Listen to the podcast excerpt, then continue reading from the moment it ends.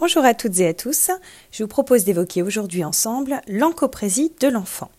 L'encoprésie, c'est l'émission régulière de selles formées ou demi-formées dans les sous-vêtements ou dans des endroits inhabituels, sur le sol par exemple, après l'âge de 4 ans. L'encoprésie touche 1 à 4% des enfants. La progression des selles le long du côlon est assurée par les contractions de sa paroi, principalement pendant et après les repas. Elles font progresser les selles jusque dans le rectum où elles provoquent une sensation de besoin. À ce moment-là, il existe une décontraction réflexée involontaire d'une partie du muscle sphincter de l'anus, le sphincter lisse aussi appelé le sphincter interne. Lors de l'apprentissage de la propreté, l'enfant apprend en réaction à la sensation de besoin à contracter volontairement la deuxième partie de son sphincter anal, dit sphincter strié, aussi appelé sphincter externe, ce qui lui permet de retenir les selles et d'être propre. En cas d'encoprésie, l'enfant se retient volontairement d'aller à la selle. Il ne va plus évacuer ses selles aux toilettes ou sur le pot, son rectum se remplit et des fuites se produisent par débordement sans qu'il n'y pense. La stagnation des selles dans le rectum est due à un effort de retenue exercé par l'enfant de manière consciente alors qu'il ressent normalement le besoin d'aller à la selle. L'évacuation est volontairement différée. Au fur et à mesure, le besoin d'aller à la selle s'émousse car le rectum s'habitue à être rempli avec des volumes de plus en plus importants et les fuites de selles se font par débordement du rectum qui est trop rempli. Si les selles stagnent longtemps dans le rectum, elles durcissent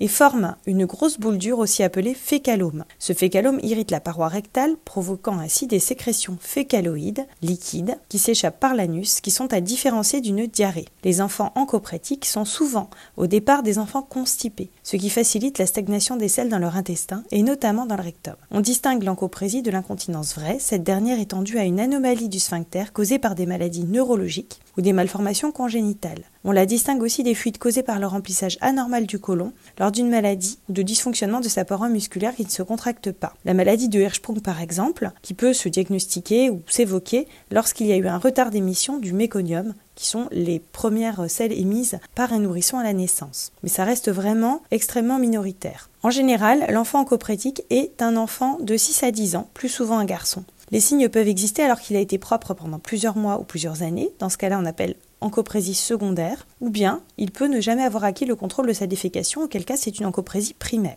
Dans les cas sévères, cette pathologie peut persister longtemps après l'adolescence et cela se traduit par la persistance de fuites de sel. Les fuites de sel surviennent par exemple quand l'attention de l'enfant se relâche. Paradoxalement, sa courbe de croissance est normale. D'autres signes peuvent être présents, comme des douleurs abdominales, des ballonnements, une constipation, et les efforts d'exonération de ces selles dures peuvent déchirer la muqueuse de l'anus et créer des fissures douloureuses qui peuvent même parfois saigner. Les examens complémentaires sont inutiles dans la majorité des situations. Par contre, une consultation médicale est tout à fait justifiée. Avant tout, le traitement de l'encoprésie reste le traitement de la constipation. Ils permettent en ramollissant les selles d'aider à l'enfant à les évacuer et rend les défécations moins douloureuses. Il reposera également sur un régime riche en fibres, légumes, fruits, avec une ration hydrique suffisante, de l'eau non gazeuse et surtout pas de soda. En pratique, les laxatifs oraux sont souvent nécessaires. Il ne faut pas avoir peur de les donner à des doses assez fortes chez ces enfants souvent très constipés, parfois même plus de 6 mois. Les suppositoires et les lavements, par contre, seront évités, sauf en cas réellement de fécalome. Il est très très important que le traitement laxatif